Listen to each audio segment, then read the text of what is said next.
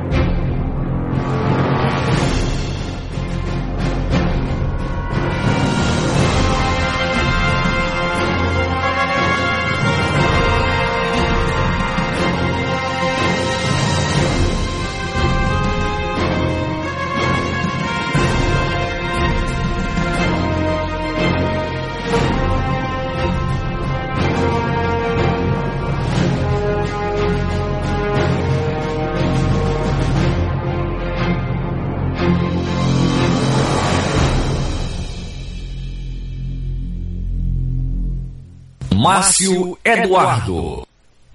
Pois é, gente, a partir de agora estamos juntos mais uma vez aqui pela Rádio Brasil Espírita com o programa Espiritismo em Foco. E hoje um tema palpitante. A família, o alicerce da evolução moral. Ao nosso amigo orador Cícero Correia, do Centro Espírita André Luiz. Quem apresenta comigo é Olga Miranda.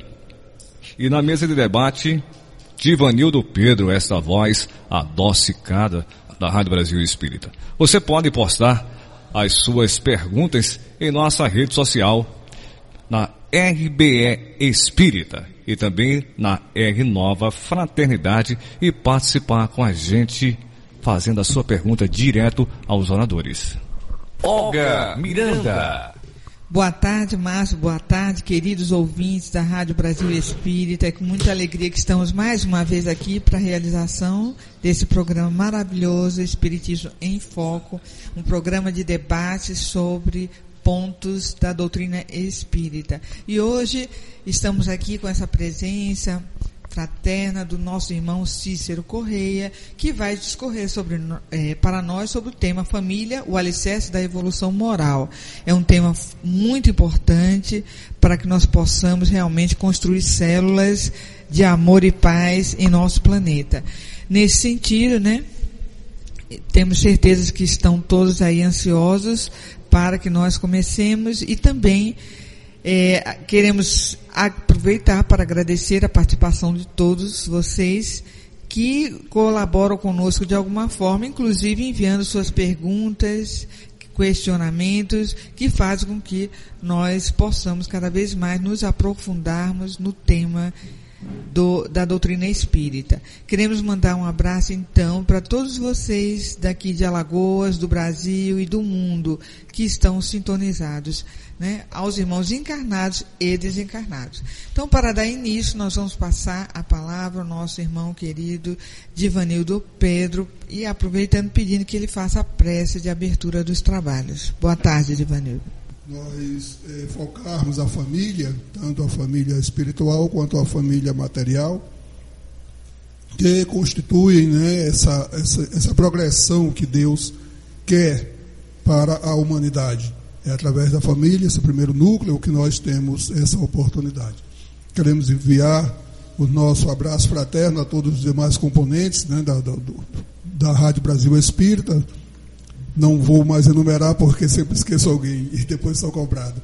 Mas o meu beijo amoroso, fraterno, para a nossa querida irmã Célia Lima, né, que é mais uma das nossas ouvintes que se junta a nós hoje, como também Edneide Ramos, e os nossos irmãos de norte a sul do Brasil e no universo espírita. É, nós queremos mandar o nosso carinho e as nossas melhores energias, as nossas, os nossos melhores fluidos para a nossa querida amiga Maria Salete da Assunção. E nós, irmã do nosso querido companheiro de bancada, Leones, que está para se submeter a uma cirurgia, né? que tudo corra bem, que os nossos médicos do espaço possam abraçá-la e intuir os médicos encarnados para que haja o sucesso nessa cirurgia. Nós queremos, neste momento, é, convocar a todos que estão nos escutando e todos os que estão conosco, para que nos juntemos em pensamentos, elevando-os e colocando-os aos pés do Mestre Jesus, nosso guia e modelo, para lhe pedir que abençoe esse ambiente, que abençoe-nos a todos que aqui nos encontramos, encarnados e desencarnados, e a todos que se encontram em sintonia conosco, pedindo-lhe que nos dê o auxílio moral, a força e a intuição para que a interação do programa se faça maior. Nós possamos responder às perguntas que aqui vierem com segurança e que nós possamos também levar algum conhecimento para os que estão a nos solicitar. Que durante esses momentos em que estivermos juntos, possamos sentir as vibrações dos nossos irmãos do mundo maior, nos auxiliando na nossa recuperação moral e espiritual. Mas que também possamos receber no nosso corpo físico essas vibrações amorosas, principalmente o abraço amoroso de nossa mãe Maria de Nazaré que todos estejamos imbuídos de que esses ensinamentos são para todos e que nós possamos bem usufruir desses ensinamentos. Em nome de Deus, a quem pedimos que nos abençoe a todos neste momento e para todos sempre. Que assim seja. Bom, assim seja. Eu gostaria de dar um recado antes de nós iniciarmos. É sobre o arraiar da Fraternidade Espírita Deus Conosco. Será nesse próximo sábado, dia 7 de 6 de 2014, às 19 horas, no salão de festa do 59º Batalhão da Polícia Militar. Fica ali na Avenida do Exército, aliás. Fica na Avenida Fernandes Lima, 1970, Farol. O mesmo local onde foi o ano passado. É uma, uma festa de São João muito divertida, porém não não tem bebida alcoólica, porque a gente, em nenhum momento a gente faz festa com bebida alcoólica, mas a gente pode perceber que a alegria, ela flui naturalmente. E é impressionante como a gente se diverte com equilíbrio, todo mundo fica satisfeito, muita comida típica, sanfoneiro, DJ, muita coisa legal, além de amigos fraternos, né? Aqueles que nos amam. Então o clima fica realmente diferenciado. Participe desse nosso arraial que é muito divertido. Para quem não for, vá conhecer pela primeira vez, o ingresso está custando apenas R$ reais. Eu queria dar um aviso aqui rapidinho também no sentido de que eu não vou ficar até o fim em razão de um compromisso que eu tenho, que é inadiável, mas o comando vai ficar aqui com o nosso irmão Divanildo Pedro, que é nosso querido companheiro que está sempre aqui conosco todas as tardes nesse trabalho maravilhoso. Mas vamos então passar a palavra ao nosso irmão Cícero Correia, a quem nós agradecemos o convite de estar aqui para discutir esse tema, debater com os nossos ouvintes, a fim de que possamos é, assimilar cada vez mais os ensinamentos do mestre, principalmente em relação a esse tema fundamental que é a família e o alicerce da evolução moral, né? Então, boa tarde, Cícero, com você a palavra. Boa tarde. É, quero agradecer a esse convite. É a terceira vez que nós estamos aqui e temos um grande prazer apertar o nosso tempo para divulgar a doutrina. É sempre tempo de divulgar. É, quero dar boa tarde a todos os companheiros, Ivanildo, o Márcio, a Olga e a todos os ouvintes. Ora, o tema que nos traz é um tema simples, porém complexo. Por quê? O que é a família? o que é que nós chamamos de família. E o que nos traz hoje a ideia de família. Bom, nós vamos trouxemos aqui uma definição de família segundo os padrões que são os padrões originais da sociedade, né? Então nos diz o seguinte: designa-se como família o conjunto de pessoas que possuem o grau de parentesco entre si e vivem na mesma casa, formando um lar. Uma família tradicional é normalmente formada pelo pai e mãe, unidos por matrimônio ou união de fato, e por um ou mais filhos, compondo uma família nuclear ou elementar. O que, o que devemos tirar dessa definição de família? Que deveríamos nos reunir, como está escrito, né? Deixará, o filho deixará o seu pai e sua mãe e se unirá a uma mulher que deixará também seu pai e sua mãe e constituirão um só corpo, uma família. Então passa a se designar um casal de uma família. E então ela tem que cumprir esse papel elementar de procriar. Seria isso para a sociedade. Se destinaria, saía de um lado um, do outro lado outro, se agrupavam e juntariam-se fazendo uma família, procriando e criar os filhos. Bom, o que é que tem diferente nisso? Não fazem os animais as mesmas coisas? Só que se acasalam, se separam, a fêmea cria os filhos, com raras exceções, né? e o macho vai. As aves criam os filhos juntos, educam até que aprendam a voar, a se alimentar, a ter a sua autonomia na, na, na natureza.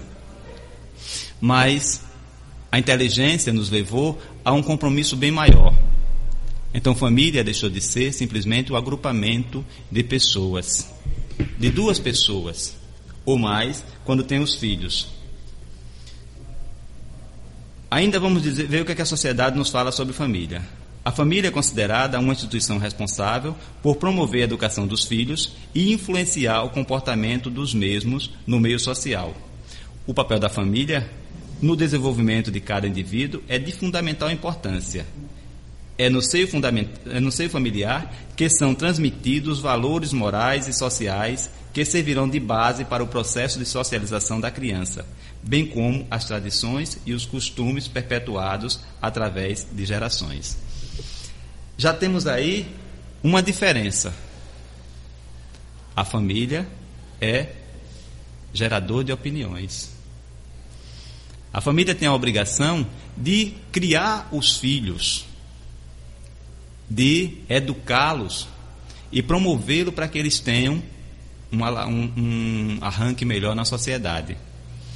Então aí já vamos entrar no tema de fato: formador moral. A família é formação moral. Já vemos que não somos simplesmente um, um agrupamento de pessoas. Já vemos que temos outras obrigações, que já nos é diferente o que nos é colocado.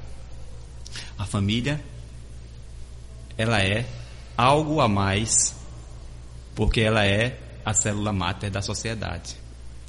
Ela é o primeiro contato que o indivíduo tem, quando encarnado, com a sociedade. Naturalmente, normalmente, o primeiro contato são com os pais, que ali estão. Raras vezes acontece diferente, né? Mas já vemos aí que a família tem obrigações diferenciadas. Mas vamos ver ainda o que é que nos fala. Normalmente estamos falando sobre a família, no caso, com a sociedade a, a, ver. O que é um ambiente familiar? É um local onde deve existir harmonia, afeto, proteção e todo tipo de apoio necessário na resolução de conflitos ou problemas de alguns dos membros. As relações de confiança, segurança, conforto e bem-estar proporcionam, proporcionam a unidade familiar. Vê como é bonito quando nós abrimos um livro e verificamos o que é que se fala sobre família. É lindo todo esse discurso. Né? Tudo que ele nos conta aqui nos arremete a a vida espiritual ao Evangelho. porque essas definições têm que ter a intuição de alguém maior para nos trazer. O problema se gera o que é que a sociedade está fazendo com a família. O que é que esse agrupamento de pessoas está construindo. E ainda temos aqui no caso uma questão biológica do que é família. Em biologia, a família é uma categoria de classificação sistemática que fica entre o gênero e a ordem. É. Então tra trazemos todos os todos os genes biológicos um do outro. Os pais são responsáveis por doarem parte da sua biologia, do seu DNA, para compor os filhos, o, cor o corpo dos filhos. Então a família, tradicionalmente falando, como se diz, é basicamente isso. Mas se estivéssemos realmente imbuídos na ideia de manter a família dessa forma, não estaríamos hoje aqui falando num tema tão, né, tão picante como a família sendo a responsável pela evolução moral, porque é realmente a obrigação fazer com que os filhos evoluam moralmente. Portanto, aí nós temos as definições e o conceito que a sociedade nos dá como família.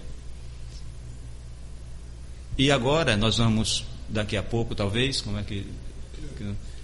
É, nós vamos entrar no tema, mas já com uma visão diferente, com a visão espírita da, do caso, uma visão religiosa. Não vamos nem falar porque eu tenho certeza como tem várias religiões nos escutando, mas vamos falar com uma, com uma visão religiosa do que é realmente a família, para poder termos a ideia certa de como agir.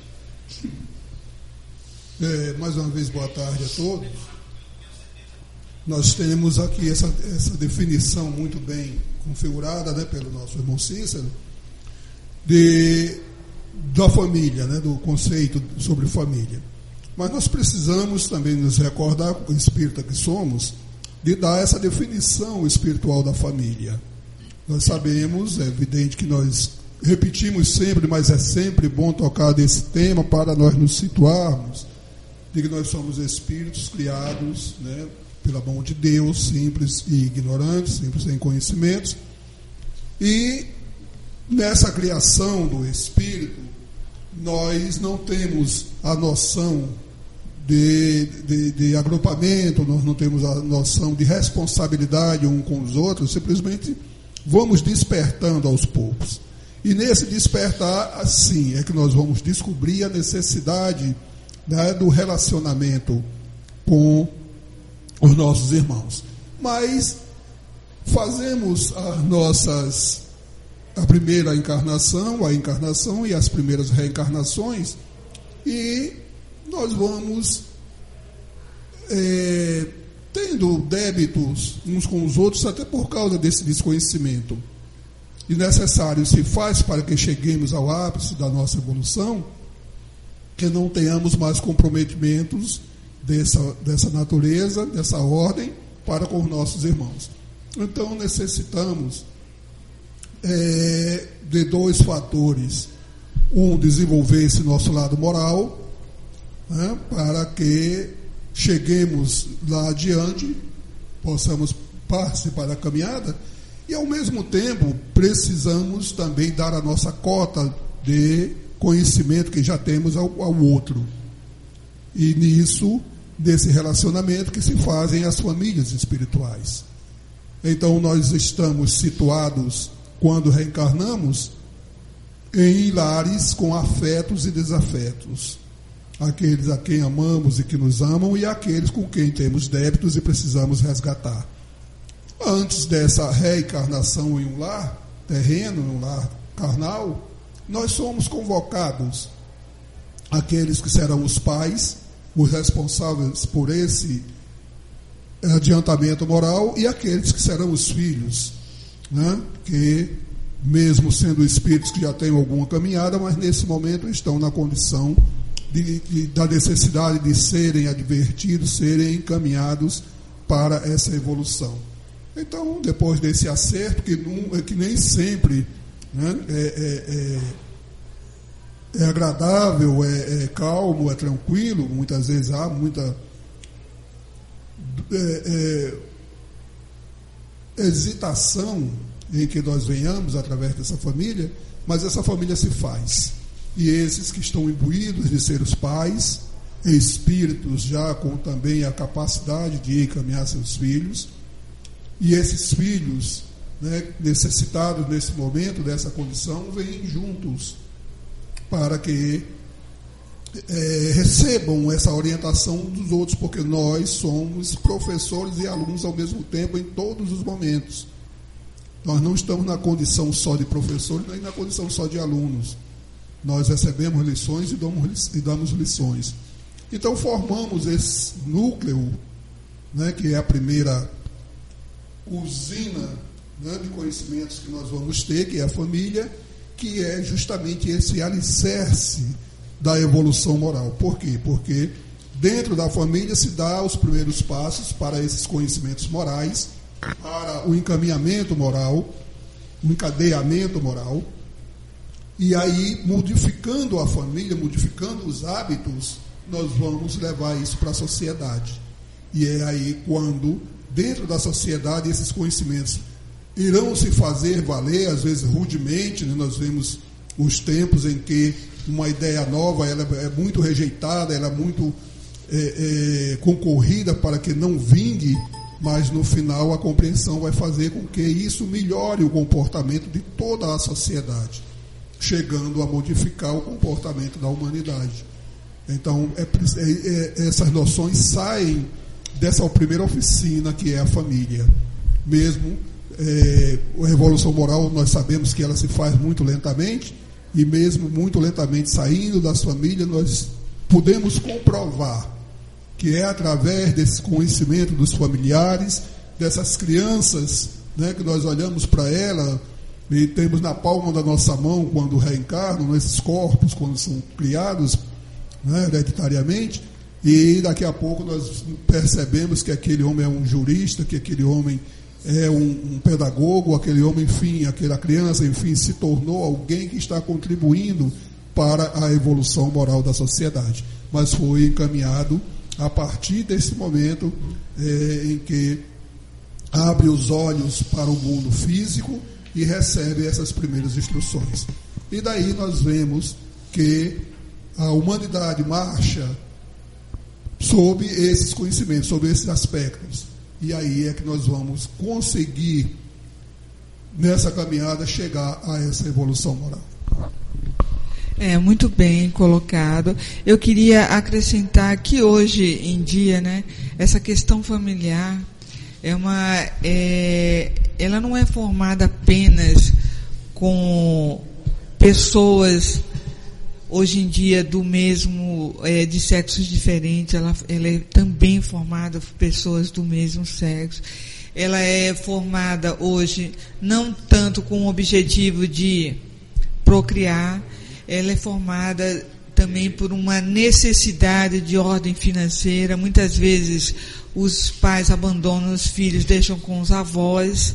Então a família daquela criança não é o pai e a mãe, é a avó, é o tio ou é o orfanato. Então, existem muitas famílias criadas dessa forma, né? A família mais tradicional, pai, mãe, né, os filhos, essa seria a família ideal e é por isso que vários órgãos de governo lutam para que se consiga estabelecer esse equilíbrio, esse laço afetivo entre pai, mãe e seus filhos. Mas o ser humano é muito complexo e diante dessa né, dificuldade, várias famílias têm se formado ultimamente. Bom, e as famílias elas são grupos de espíritos ligados por laços, né? Que laços são esses? Podem ser laços de simpatia, laços de interesses, não é? E podem ser laços de compromissos adquiridos no passado. Então, muitas vezes você vê numa família é, filhos que se afinizam muito bem com os seus pais, que são carinhosos, atenciosos, cumpridores do seu dever. Mas você vê filhos que agem diversamente, com rebeldia, com revolta, com rancor. E muitas vezes o pai ou a mãe diz assim: Meu Deus, o que foi que eu fiz para que o meu filho fosse tão agressivo comigo, fosse tão violento? nenhuma palavra que ele se reporta a mim, da qual ele se reporta a mim, é de gentileza, de gratidão, é só de revolta, de reclamação, de raiva. Nada que eu faça está bom. Por que será isso, né? Quantos pais não passam por isso? Milhares de pais, de famílias passam por essa situação. Eu digo porque nós estamos num planeta de provas e expiações. Então, o planeta Terra é uma escola com vários estágios, vários níveis, e aqui nós estamos para percorrer não é, uma, um aprendizado e esse aprendizado nós só vamos adquirir com esse convívio entre as pessoas. Então a família é o primeiro núcleo onde o ser reencarnante vai conviver. Então, nesse, sendo esse primeiro núcleo, seja de qualquer maneira na qual essa família foi formada, se é formada de pai e mãe, é, é, seres humanos de sexos diferentes, se é formado de pais e mães, seres humanos de mesmo sexo, se é formado só da avó com o neto, o tio com a sobrinha ou com, ou com o filho, seja lá como for. O mais importante na constituição deste, deste núcleo familiar é o amor, certo? Esse esse é o grande elemento que vai impulsionar pra, para a evolução moral que tanto a humanidade né, anseia. Porque sendo o, esse lá em que convive esse núcleo de pessoas, é lá que tem que ser trabalhado todos os sentimentos que estão inseridos em nossos corações pelo nosso Pai Celestial seja qual for a sua formação. É nesse, nesse lar que nós temos que trabalhar todos aqueles que estão sob a nossa guarda. Falo como mãe que sou. Ora, se eu tenho sob a minha guarda um sobrinho, um neto, um filho, alguém que eu adotei, eu tenho que olhar para, aquela, para aquele ser como alguém que foi colocado no meu caminho para que eu direcionasse, que eu encaminhasse para a luz, que eu desse a ele o equilíbrio. Então, acima de tudo, eu tenho que ser exemplo. Exemplo. Para que eu possa estabelecer essa evolução moral ou sob pena de eu estagnar o processo evolutivo daquela pessoa que foi colocada sob a minha guarda. Então vejam bem que responsabilidade tamanha nós temos como educadores, porque nós pais ou todas as pessoas que estão responsáveis por crianças, por adolescentes e jovens são educadores. Não precisa ser professor, mas educadores nós somos, porque nós vamos implementar através do exemplo a educação que essas pessoas que estão convivendo conosco terão. Então é preciso refletir muito nessa responsabilidade. Essa é uma responsabilidade enorme essa questão da família, porque sendo a família o primeiro núcleo da sociedade que pessoas nós vamos exportar para o mundo lá fora. Nós vamos né? Que tipo de pessoas iremos exportar? Somos responsáveis por ela. Então, queremos uma sociedade melhor. Reclamamos de tudo e de todos. Reclamamos do governo, reclamamos do patrão, reclamamos do vizinho, reclamamos do som daqueles que estão ouvindo alto aquela música que nós não gostamos, reclamamos de tudo. Mas no que nós contribuímos para a formação de uma sociedade justa, solidária, fraterna, humanitária?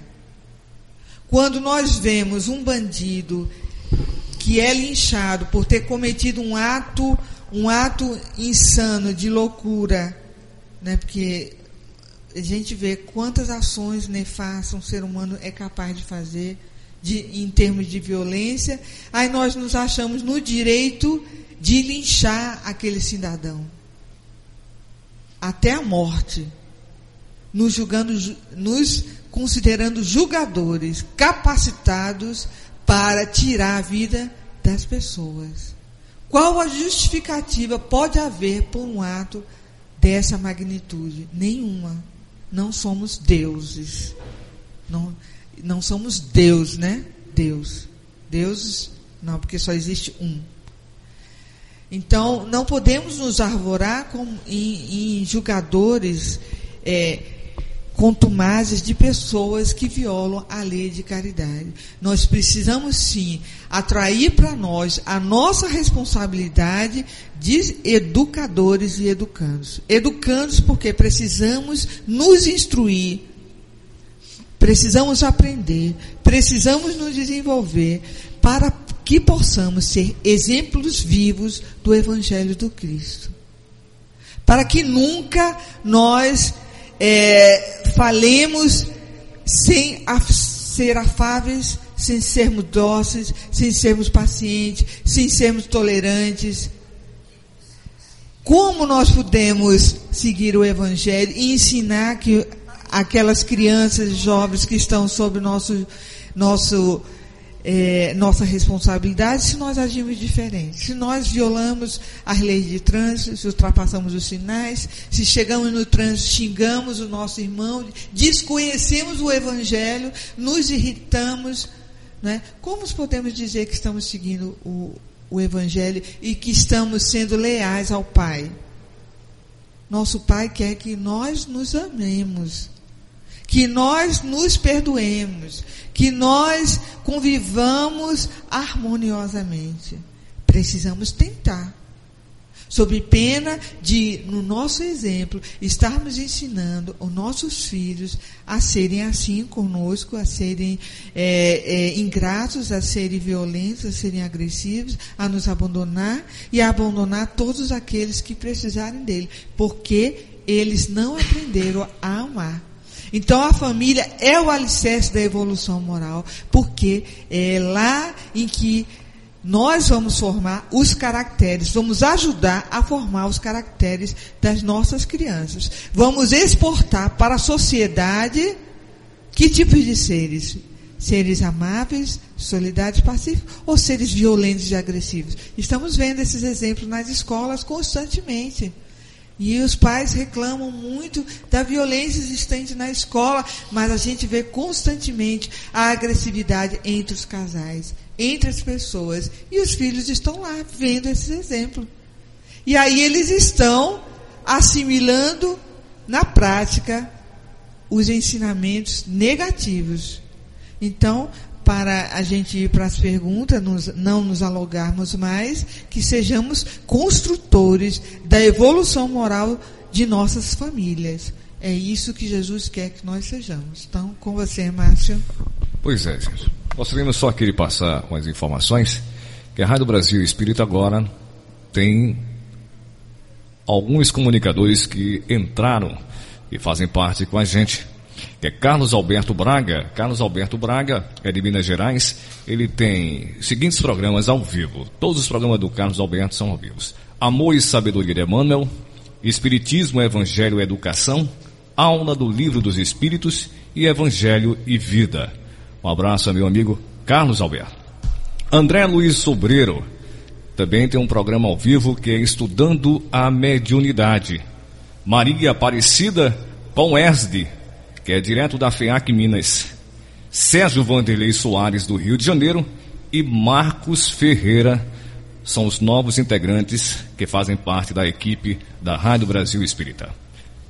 Primeira pergunta da tarde de hoje é a seguinte, de Adriana de Maceió. Como poderíamos conceituar uma família nos tempos atuais? Estão acompanhando a evolução planetária ou continuam em parâmetros da velha tradição? A família, ela não deve e não tem que mudar nunca. Tem sim que acompanhar toda a evolução, pois que somos seres em evolução. Se formos olhar no livro Transição Planetária de, de, de Valdo Franco, nós vemos que nós já estamos incorporando a quinta raça humana o nosso corpo animado, que é, nosso corpo animado hoje pelo espírito, ele compõe a quinta raça humana já. Então, é a evolução da raça humana. Com isso vem a evolução moral, intelectual e, porventura, a evolução da sociedade. Então, a família tem a obrigação de acompanhar toda essa evolução. Vemos hoje uma família que evoluiu socialmente. Aquela família anterior, que nós víamos muito agregado, a mãe tomando conta dos filhos e o pai na rua trabalhando, e seria aquele ser mais embrutecido que, ao chegar, castigava os filhos pelas coisas que fez, que fez errado que a mãe não conseguia fazer com que ele respeitasse. Essa ideia, ela foi se, se diluindo com o tempo e foi evoluindo também. A mãe começou a tomar mais o âmbito da casa e dos filhos. Ganhou novas é, preocupações e novas obrigações. Passou a fazer parte também do casal como um ser ativo. Então a família progrediu. Se formos olhar, ela não está parada. Ela progrediu. Mas como bem nos falou a nossa irmã Olga, acontece que com essa ausência da mãe em casa, os filhos passaram a ficar mais sozinhos. O progresso inclui responsabilidades. Então os filhos passou a ficar mais sozinhos e fomos esquecendo os nossos filhos. Passamos a nos preocupar. É, o engraçado só para ter agora é que nós íamos falar exatamente sobre esse, sobre esse tema, né? Como é como é que anda a família atualmente? É, então os filhos passaram a se criar mais a custas de avós, de babás, né? Hoje, com a legislação brasileira, vai se diminuir, se diminuir bastante essa questão de babá, pois cresceu muito o custo financeiro para, uma, uma, para um funcionário doméstico. E se criaram muito com a responsabilidade das mães, a custo de, de babás, de avós, de irmãos mais velhos. Então essa família, ela evoluiu sim, não tenha dúvida. Ela não ficou parada no tempo. Aquela família patriarcal passou a ser uma família mais conjunta. Pai e mãe tomando conta da educação dos filhos, tomando conta das despesas da casa. A mãe passando a participar mais ativamente dentro da casa com tudo aquilo que ela precisa. Mas nisso ficou o filho que diminuiu a sua ação. E se formos ver hoje as famílias mais atuais, estão querendo filhos cada vez mais tarde. Né, vemos mães que só querem, casais que só querem filhos depois do, do, do, do décimo aniversário de casamento. Ou próximo disso aí. Quando as mulheres já ficam já numa situação mais difícil de engravidar, já é mais perigoso depois dos 30 uma, uma primeira gravidez. Mas por conta de quê? Do, da correria que nos traz a sociedade. Então a família evoluiu. Evoluiu sim, socialmente. Ela não, não evoluiu como deveria evoluir. Saiu da situação patriarcal, passou a ser um conjunto, passou a ser realmente uma família, onde os dois combinam para fazer, para se fazerem as coisas, não era mais o pai quem manda, o marido quem manda e a mulher obedece. Passou a ser agora a ideia dos dois. Mas também houve a ausência dos dois dentro de casa. Então nós qual era a solução? Teríamos que adentrar mais no Evangelho, procurar conviver mais nos momentos que nós pudéssemos com os filhos. O exemplo, esse é excelente. Porque como é que eu posso dizer para o meu filho, meu filho, a bebida não presta, mas chego para ele e digo, meu filho vai buscar uma cerveja na, na, na geladeira para mim? Eu estou mandando ele buscar uma cerveja para mim beber dizendo a ele que ele não beba. Cigarro não vale nada, faz mal a tudo, mas eu estou com o cigarro aceso. Então, tudo tem que passar hoje pelo exemplo. Já que não temos como é, dar atenção aos filhos, o que é que nós fazemos? Passamos a lhe dar presentes. E diante dessas histórias, nós temos algumas historiezinhas que, que conta bem o que é a falta de um pai ou de uma mãe dentro de casa. O filho de um médico, muito conceituado, Nós sabemos que médicos conceituados ele tem N atividades. Trabalha às vezes quatro horários, né? Sai de casa de manhã e não volta. Fica o, as 24 horas no hospital. E num dos dias, ele trabalhando em casa, enquanto fazia algumas pesquisas, o filho perguntou para ele: Pai, quanto custa uma hora do senhor? Ele disse para o pai, para o filho, 500 reais. Uma consulta, na realidade. E como ele tinha uma mesada mais ou menos boa, então ele começou a juntar esse dinheiro. E um belo dia, ele chegou para o pai, lhe deu os 500 reais e disse: Eu quero uma hora do senhor. Então nós estamos precisando dar atenção aos nossos filhos, para que a família evolua socialmente, intelectualmente e moralmente. Boa tarde, Adriana, nossa cliente, né? A Adriana está sempre conosco. É, receba o nosso abraço. Adriana, a proposta de Deus para nós é a evolução. Nós sabemos que, como espírito que somos, nós não podemos ou não devemos continuar no mesmo patamar e regredir jamais. Nós eh, sabemos também que a nossa evolução é conjunta, não só a evolução individual do. Eh, eh, desculpe, a, a, a não só a nossa evolução né, do, do ser em si, mas a família em si e o planeta em si. E, as, e, e, sabemos também que nosso orbe, aliás, todas as casas da morada do Pai, todas as moradas da casa do Pai, todos eles também evoluem constantemente. E esse, esse planeta aqui é apenas uma, uma cópia né, do do mundo espiritual. Nós fazemos a nossa, as, a, a, as nossas primeiras, os, temos os nossos primeiros ensinamentos no mundo espiritual, para virmos aplicar esses ensinamentos. Nessa ida e volta, em que desencarnamos e voltamos tempo depois, nós voltamos já com outras ideias. Então são essas ideias evolutivas que nós vamos pregar dentro da nossa vivência atual. E isso nos mostra que aqueles parâmetros antigos, como o Cícero falou, né, tanto do, dos pais com os filhos, mas de cada indivíduo, eles têm que ser modificados em cada viagem.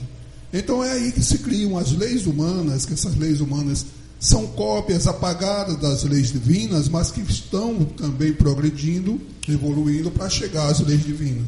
E vão é, substituindo aquelas leis antigas, aqueles compromissos que nós temos antigamente, aqueles, aquele modo de conviver, né, ele precisa também ser modificado. Esses exemplos que foram dados pelo Cícero também fazem com que nós vejamos que hoje em dia não é mais aceitável né, nós chegarmos para um filho de uma certa idade e estarmos com esse comportamento dúbio, falando uma coisa e, e, tentando e fazendo outra. Né? Nós conhecemos também alguns fatos dessa maneira, mas o essencial é que nós vejamos que a, a, a família precisa evoluir para que a sociedade evolua e para que o planeta evolua. É verdade, eu queria dizer rapidinho só que é, essa transformação em relação ao conceito de família, né, é, ela é muito séria. Primeiro que a gente vê que não é padronizado no mundo inteiro. Existem locais em que a mulher ainda é totalmente submissa ao marido e vive trancada dentro de casa. Existem locais que, como no Ocidente, que a mulher trabalha fora, é totalmente dependente, tem seu marido e ele compartilha dos afazeres da casa. E existe aquela mãe solteira, existe a criança abandonada. Então são vários fatores.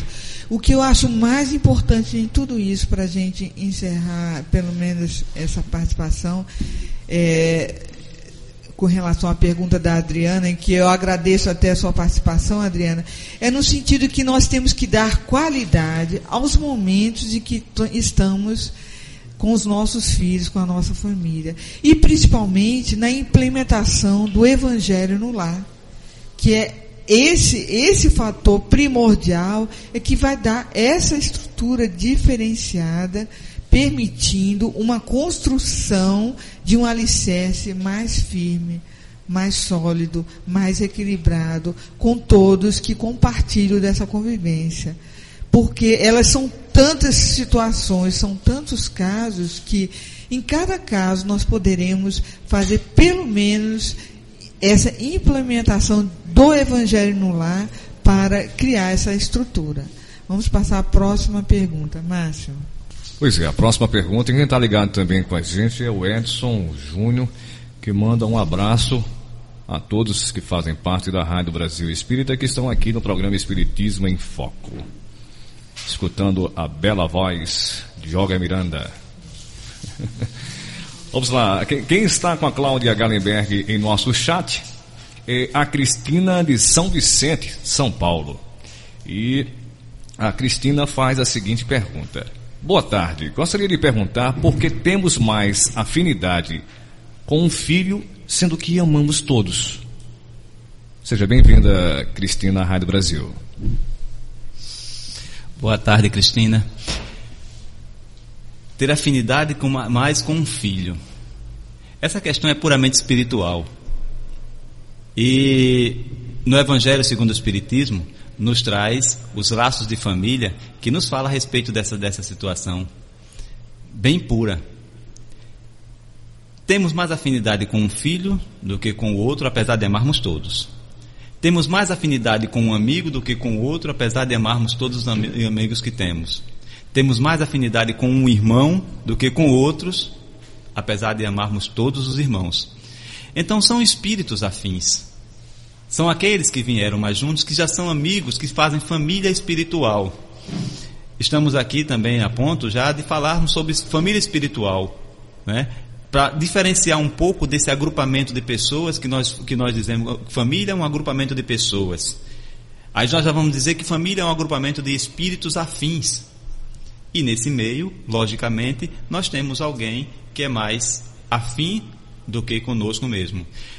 Exemplos como nós temos dia a dia. Vemos uma pessoa de primeira, olhamos para ele e diz: "Não fui com a cara dele". Já em outra ocasião, nunca via aquele amigo, aquele, aquele, aquele cidadão ou aquela cidadã. E quando eu olho, rapaz, eu acho que eu conheço de algum lugar. Nós já estivemos juntos em alguma coisa por aí. Então, amamos mais um, porque aquele é um espírito que nos acompanha há muitas e muitas encarnações. Estamos juntos novamente para mais uma missão. E Veja que geralmente aquele que se ama mais é o que está mais junto, é o que mais cuida. Em toda família existe sempre essa situação. E os outros ficam às vezes com ciúme, dizendo a mamãe ou o papai prefere mais fulaninho ou cicraninho. Né? É, eu tenho um exemplo muito, muito, muito meu dentro da minha casa. É, meus pais tiveram 14 filhos nós nos criamos em nove.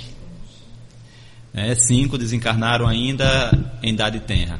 O segundo filho dele teve o primeiro filho, que infelizmente também desencarnou há 13 anos atrás, foi o. Eu vou falar um pouco também a respeito disso aí, mas o segundo filho era o preferido do meu pai. Desencarnou com, três, com dois anos de idade. E depois disso, depois disso aí, conta o meu irmão mais velho, que não viu mais o meu pai passar a mão na cabeça de nenhum de nenhum dos filhos e nem colocar nos braços. E eu só vim ver o papai colocar um neto no braço, porque ele forçou e foi para cima dele. Quebrou a marra dele. Quebrou a pulso. Então era aquele preferido dele. Ele amava todos os outros, eu tenho certeza disso. Mas o preferido dele era aquele que desencarnou naquela época. E ele criou todos os outros com amor, com o cuidado que ele podia, deu a atenção e a condição que ele tinha. Mas nunca mais, desses outros nove filhos que se criaram, porque depois disso desencarnaram mais quatro, mais quatro. Na época a, a dificuldade quanto a isso era mais, mais ampla, né? E ele amou todos eles, mas aquele amor especial que ele tinha por aquele que só tinha dois anos, quando desencarnou. Falei também dos irmãos.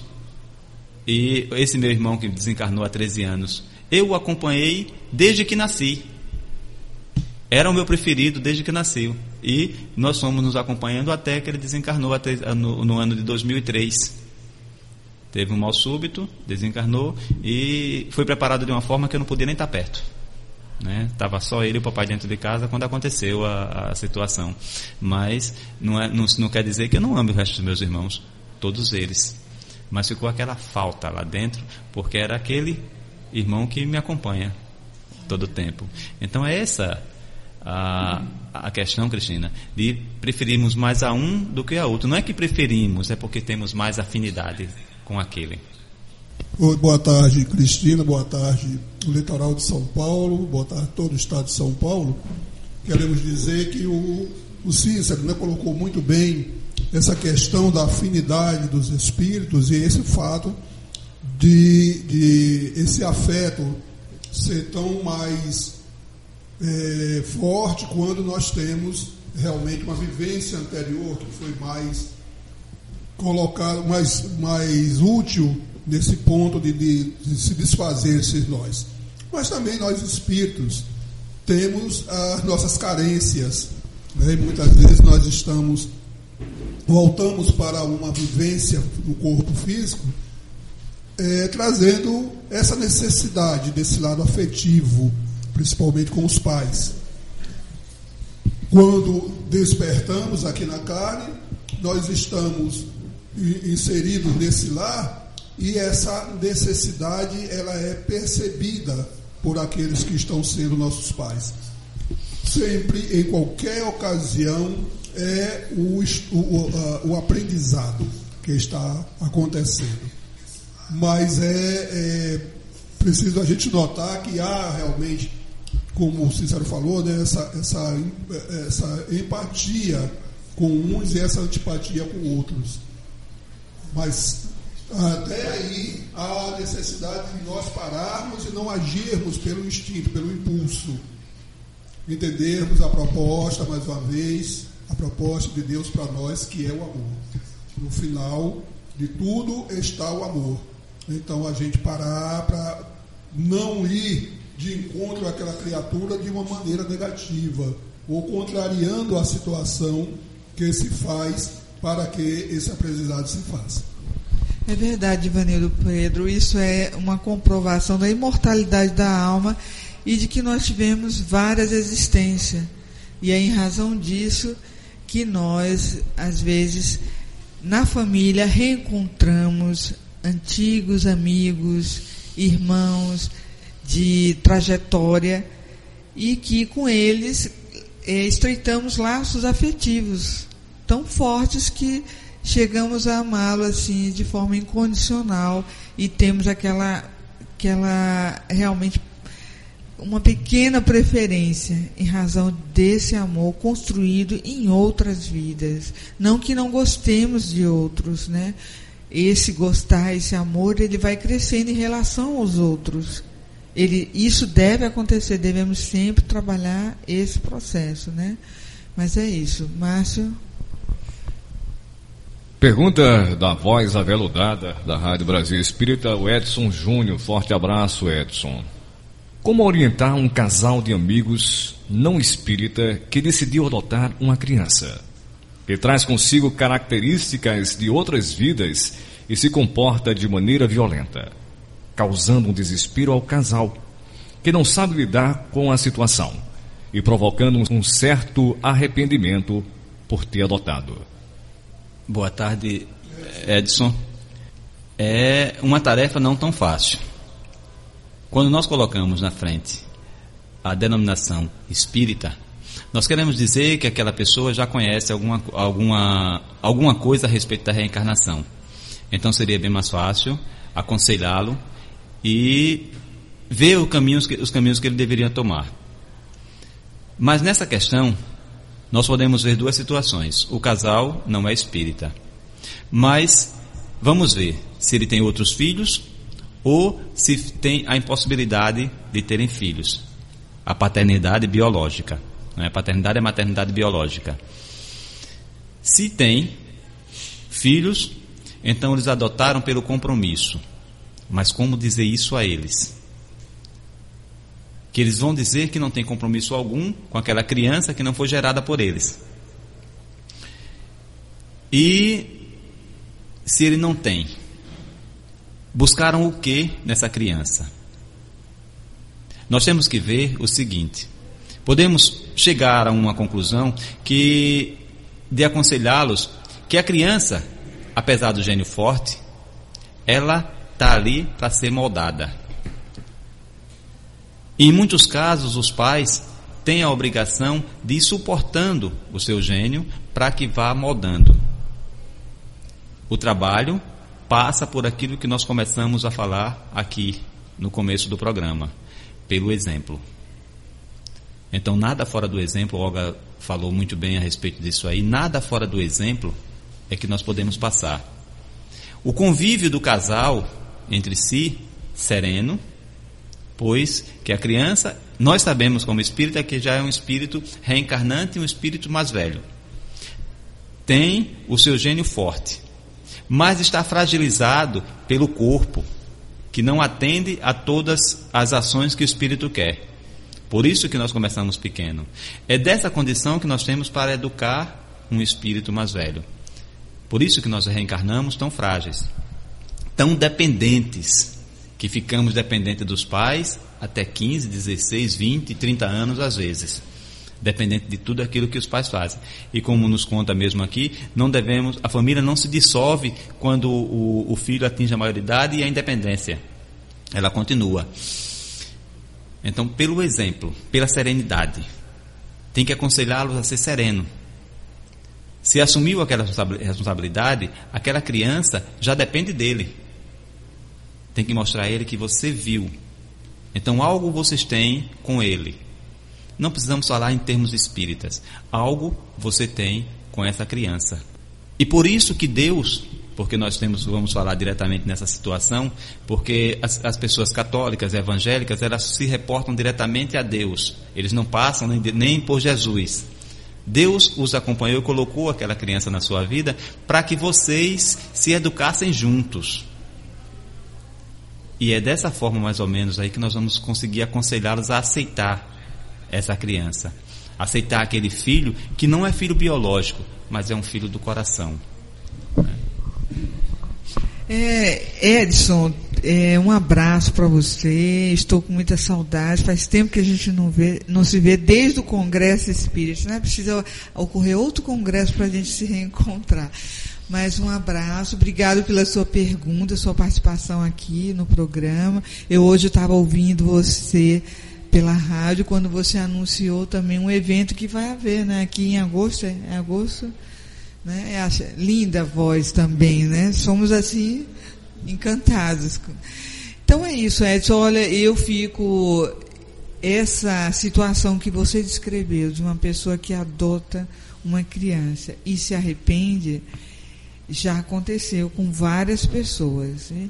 E isso demonstra a nossa falta de preparação para entender o que é uma família, para entender a finalidade dos reencontros. Evidentemente, nada é por acaso. Ora, se nós desejamos adotar, certamente fomos impulsionados, ad, é, adotamos esse compromisso antes de chegarmos aqui no, no plano físico, isso foi um planejamento lá no alto antes de reencarnar. E com certeza, se esse espírito veio até nós, digo até o casal, ele veio para que houvesse um resgate, não só dele, como dos pais. O que será que os pais fizeram a ele, que o tornou tão rebelde? E o que será que ele também recebeu que o tornou assim uma pessoa tão difícil de lidar. Então, eu acredito nisso, sabe, Divanildo e Cícero? Nada é por acaso. Então, se isso está acontecendo, precisamos verificar quais os recursos necessários para auxiliar ao desenvolvimento moral dessa criança. Buscar um profissional na área da psicologia, da psiquiatria, né? falar para ele, você, apesar dele não ser né, espírita, mas dizer a verdade é fundamental, é importantíssimo. Eles querendo ou não, a gente deve dizer, fazer, fazer a nossa parte. Eu, pelo menos, mesmo que a pessoa não goste, é, só se a pessoa realmente não quiser conversar, mas eu digo assim, olha, o meu entendimento é esse. Se você quiser, eu posso até lhe ajudar. Existe um, um, casal de católicos que perdeu um filho, que eu ia lá fazer o evangelho no lar com eles e eles aceitaram. Certo? Eles, todos nós somos respeitosos, porque é a partir do momento que vem o amor, que tudo que é feito com carinho, com ternura, a pessoa aceita, porque está no desespero, na aflição. Então é importante que seja colocado para esse casal de que o compromisso firmado não pode ser renunciado. Esse é o meu ponto de vista, certo? A, é, aceita o compromisso sob pena de, de, de angariar novas dívidas para outra existência. Então, nesse sentido, deve ser buscado todos os recursos necessários para que a criança adquira o equilíbrio, a serenidade, conforme nosso irmão Cícero aí falou. Né? Como? Buscando auxílio profissional na área médica, auxílio nas religiões, para acalmar o espírito desse nosso irmão, para fazer com que ele possa enxergar a luz de Jesus e a serenidade que todos almejam, né? Divanildo. Oi, Edson, meu querido, eu acho que a Olga está coberta de razão, você está se escondendo da gente. Eu fui lá no, no, no do abrigo e não lhe vi. Você nesse dia estava ocupado, sei seu, das suas ocupações, mas eu senti muito a sua falta. Um beijo nesse coração imenso, com o imenso você é. Eu, eu digo sempre que o, o Edson é, é, é, a causa das minhas traumas, né, dos meus traumas. Que eu achei que era um dos maiores espíritos do estado de Alagoas, enquanto o, o Edson com mais de dois metros. E aí eu fiquei humilhado, Edson. um abraço grande, querido. Ô Edson, eu faço coro com as palavras da Olga, em que nada nos acontece por acaso. É evidente que ah, nós vemos essa, essa paternidade, essa maternidade, e até mesmo a família, nós só nos lembramos quando é a, a família biológica, quando é o pai biológico, a mãe biológica.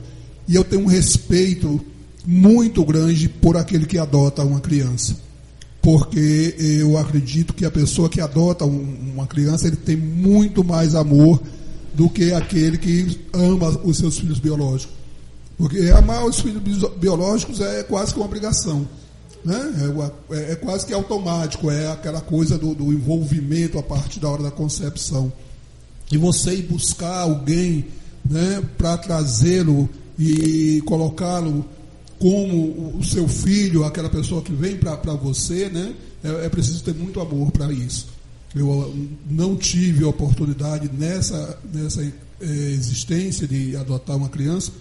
Não sei se adotaria, né? porque também há essa necessidade. A simpatia é a necessidade. É, essa criança não vem para a gente por acaso. Né? Essa criança não é trazida ou nós não vamos, nós não vamos buscar assim por um mero capricho. Agora, eu quero dizer para você, querido, que, que em orientação a esse casal, é, a gente vê que a criança fala. Né? O comportamento da criança, ela quer dizer alguma coisa. Como nós, em geral, nós, é, é, pelo nosso comportamento, e aí entra aquela frase que é um exemplo não é, é bem, bem maior do que mil palavras, é que nós estamos falando alguma coisa nós estamos dizendo do nosso desconforto, nós estamos dizendo das nossas necessidades, e muitas vezes essa coisa da, da, da criança rebelde, ela está dizendo assim: olha, eu quero afeto, mas eu quero ao meu modo. Né? Nós ouvimos alguns relatos, conhecemos alguns casos.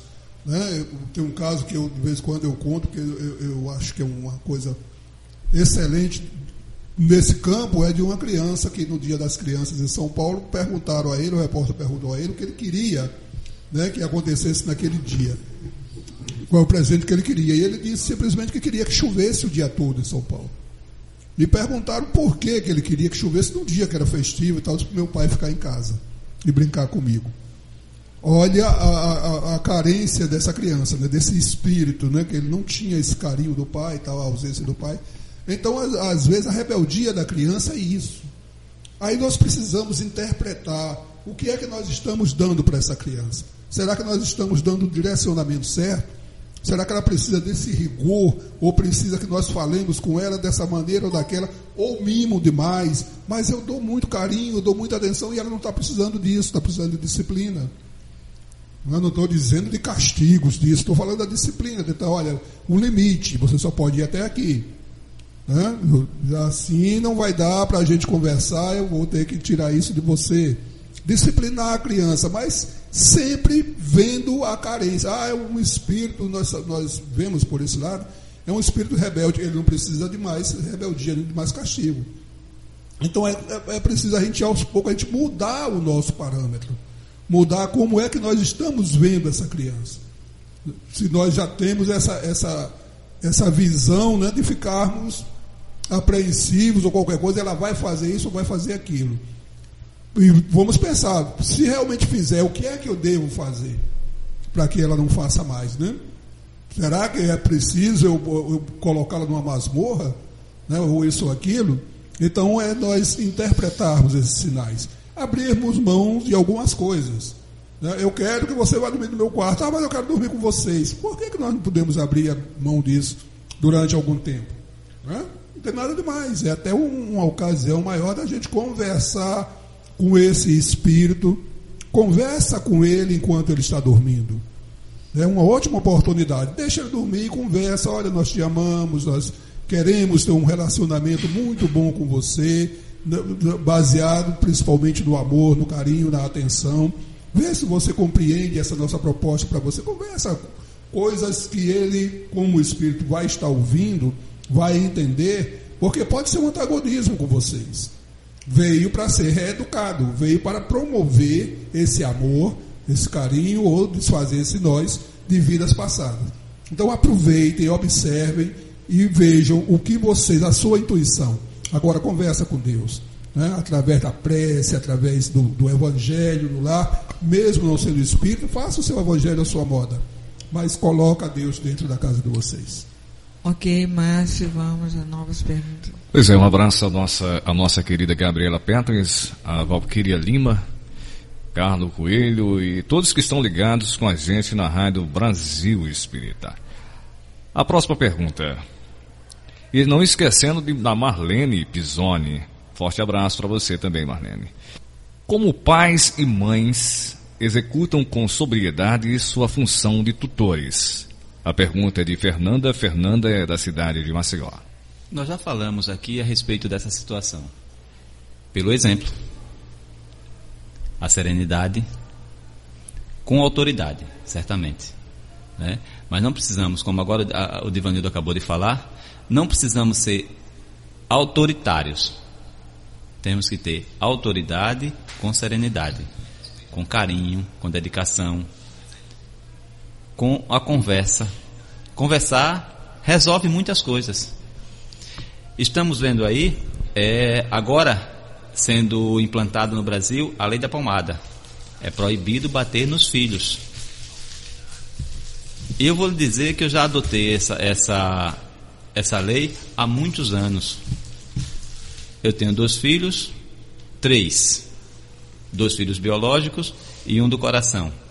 É um enteado eu sou separado da primeira, da primeira esposa, tenho dois filhos. Nunca levantei a mão para nenhum deles. E trato com sobriedade todos eles, todos os três. Trato do mesmo, da mesma forma. E pela conversa, levo todos eles. É como diz a história. Vamos fazer um pouquinho aquela conversa de levar no bico como o pato. Né? O pato não leva as coisas muito no bico. Pronto. Como cegonha. Na conversa a gente consegue muito mais coisas do que com essa autoridade autoritária. Então, é pelo exemplo, é pela conversa, é pelo carinho, é pela convivência. Estando perto, nós conseguimos manter. Tem mais uma historinha que eu ouvi, não sei de quem foi, mas a, os professores, eles têm muito, veem muito o caráter do, do, dos, dos alunos. E no meio de, uma, de umas crianças muito rebeldes, existia um que era muito estudioso, muito educado, comportado, e que o pai era ausente. Quando o pai saía, a professora sabia que quando o pai saía de manhã para trabalhar, ele estava dormindo. E quando ele chegava, ele já estava dormindo. E uma certa vez, ele, ela interrogou o aluno a respeito dessa, dessa questão. Disse, mas como você é uma pessoa tão serena? Nós vemos aqui os, os, os, os outros filhos que não conseguem, que não conseguem ser tão serenos quanto você, por conta dos pais que são ausentes. Disse, mas quem disse que meu pai é ausente? Mas eu sei que ele sai muito cedo e chega muito tarde. Quando ele sai, você está dormindo. Quando ele chega, você já foi dormir. Mas todas as noites ele vem me dar um beijo. Como você tem certeza disso? Ele dá um nó no meu lençol. Divanildo acabou de falar a respeito dessa questão. Ele conversa com ele enquanto está dormindo, enquanto espírito. Então nós temos que estar presente. É assim que os pais podem ser educadores soberanos dentro da sua casa e ter o respeito dos filhos. Basta a presença. Basta estar presente. Sairmos um pouquinho dos nossos, das nossas comunidades de trabalho. É, procurar, quando for fazer refeições em casa, juntar todo mundo à mesa. Vamos fazer refeição aqui na mesa, vamos sentar? Aqui. Um domingo, pelo menos, junta todo mundo, senta ali na mesa, desliga a televisão, vamos conversar. Vamos falar sobre a gente, vamos conversar, vamos jogar conversa fora. Vamos sair, sujar o carro de, de pipoca, de picolé, vamos, vamos, vamos fazer, vamos brincar na praia.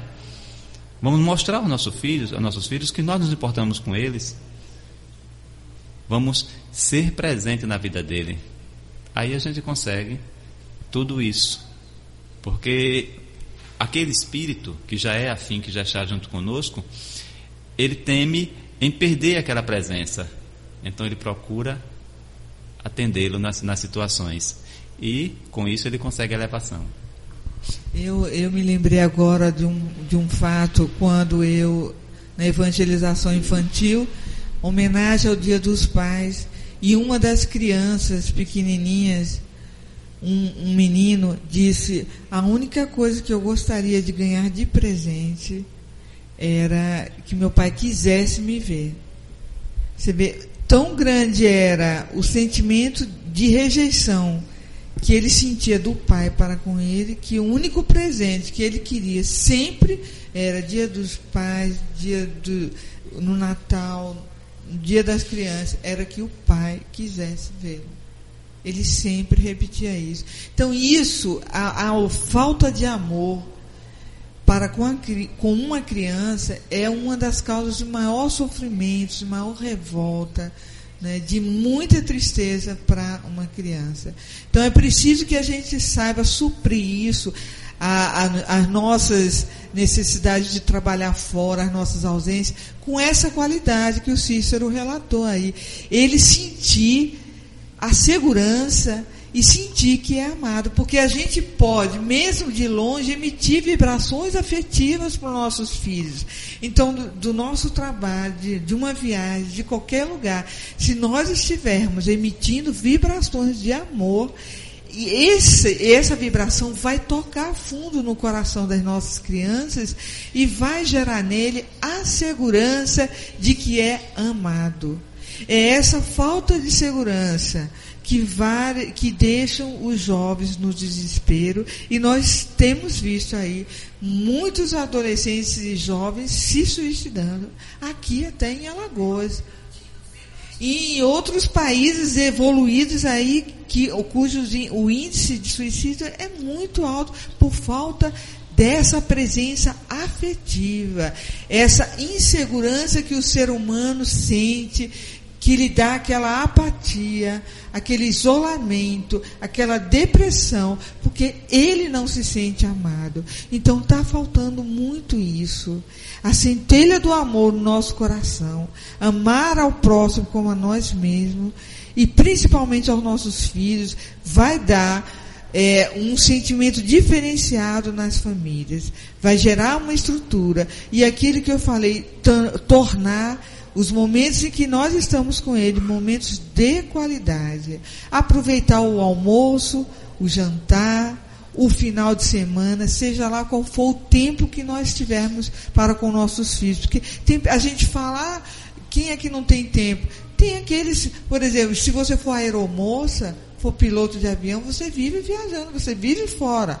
Mas o momento, marinheiro, né, Divanildo que foi marinheiro aqui, Aqueles momentos em que você puder estar com sua família, transmite um telefonema, né, como agora, antes de nós é, começarmos o, o, programa, nós sentimos falta do nosso companheiro, nosso irmão Leones aqui, e nós fizemos assim: vamos ligar para ele, vamos falar para ele que nós estamos sentindo falta dele, que nós estamos com ele nesse momento difícil, e com a sua irmã, também, irradiando vibrações de luz de amor. Então é isso, minha querida irmã, muito pertinente a sua pergunta de Vanildo que falar, né?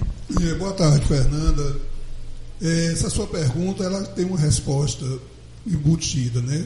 Como pais e mães executam com sobriedade suas funções redutores, com sobriedade. Né? Essa, os exemplos que foram dados aqui foram exemplos maravilhosos. Nós vemos, eu, estou, eu tenho a minha preocupação, acredito que muitas famílias têm preocupação com essas programações que os canais de televisão estão nos enviando. Nós vemos diálogos de, de jovens, de, de, às vezes até de adolescentes, com pais, com avós, e que ele tem uma verbosidade, tem tanta palavra bonita, tanta coisa para expressar o desprezo, o desamor que ele tem com seus pais. É evidente que é o autor que está botando essas palavras na boca do jovem, do adolescente. O jovem ou adolescente sadio não é assim. Entendeu? Ele é inseguro, ele é imaturo, ele precisa da proteção do pai, ele precisa do exemplo dos pais, ele precisa do amor dos pais, ele precisa justamente desse direcionamento. É para isso que existe pais e filhos.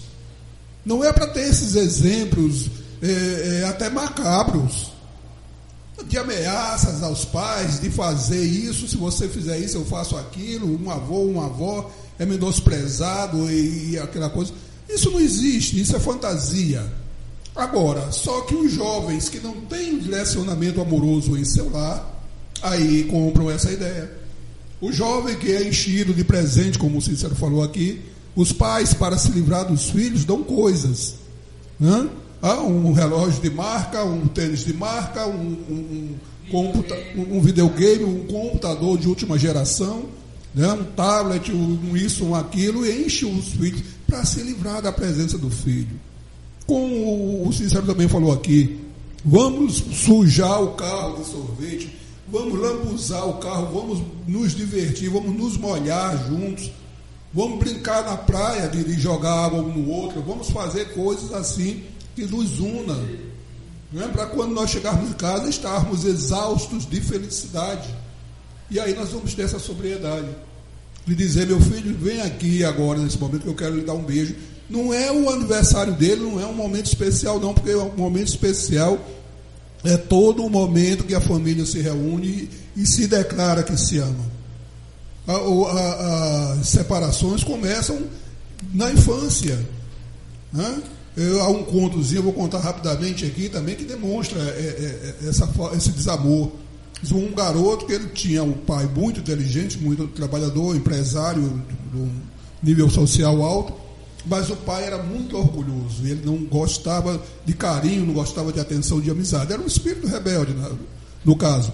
E o filho tinha uma admiração profunda por ele. Né? Fazia tudo para chamar a atenção desse pai, para demonstrar que ele também ele queria seguir os passos do pai. Mas o pai não, não reconhecia em momento nenhum. Então ele disse: Olha, meu pai é muito inteligente. Ele pensou: Meu pai é muito inteligente e eu vou ser o primeiro colocado na escola em tudo para poder ele notar que eu sou assim. E assim fez. Tirava as melhores notas, ganhava troféu nos esportes, destacando e o pai nada. Numa frieza imensa.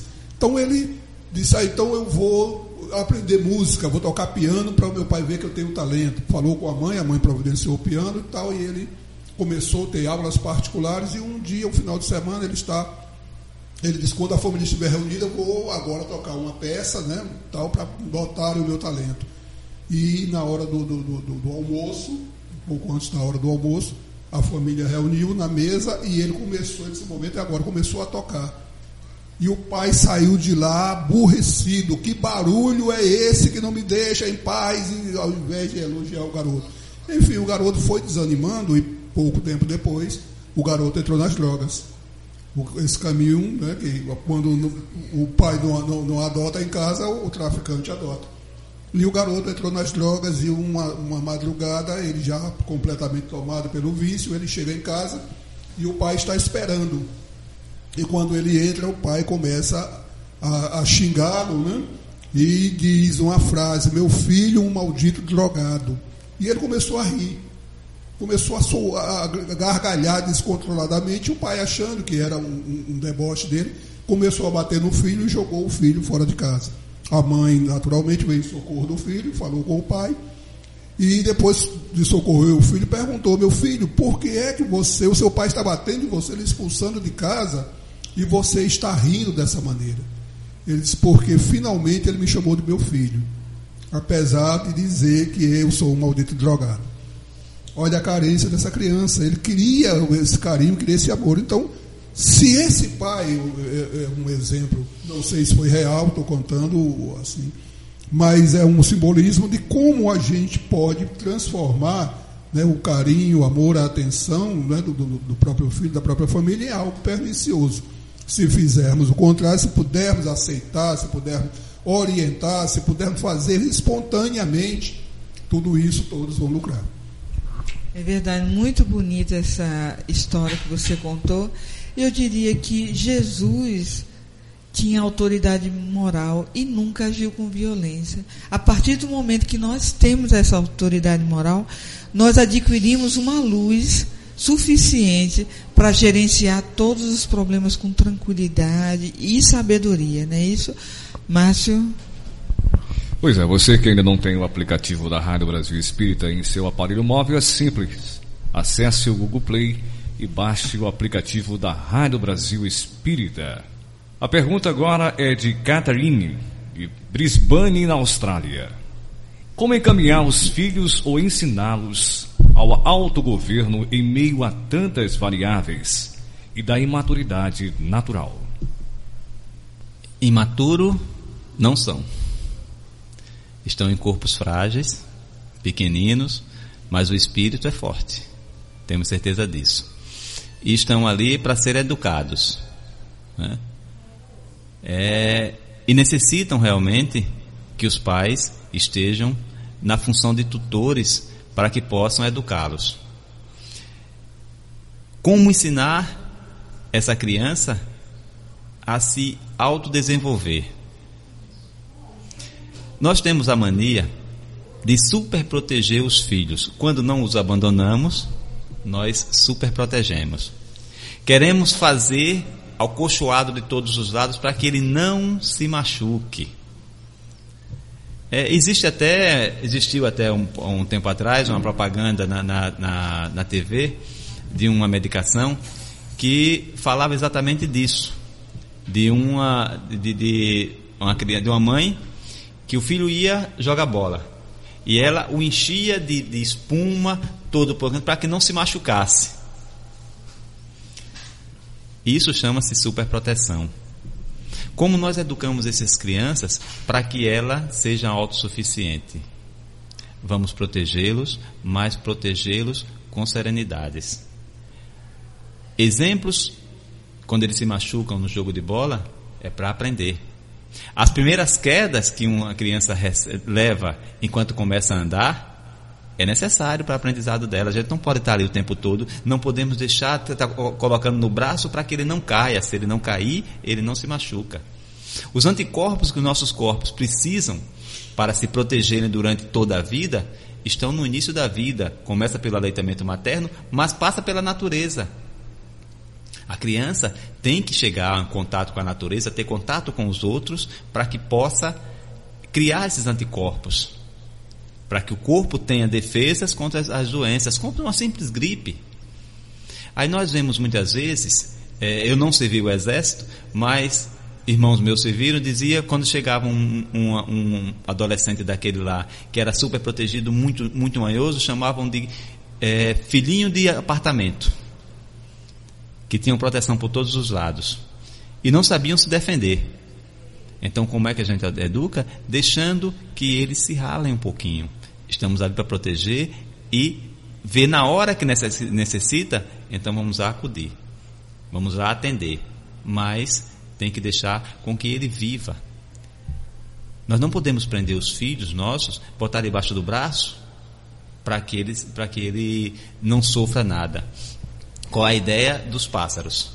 Quando ele não quer, quando o pássaro não quer voar, quando o pássaro não quer voar, o, o, o, os pais empurram de, desse ladeiro abaixo para que ele se vire. Ele, ele rolando ali, ele vai conseguir voar. Ele vai desenvolver aquela asa e conseguir fazer o seu, o seu pouso lá embaixo. Os primeiros são, são desastrosos.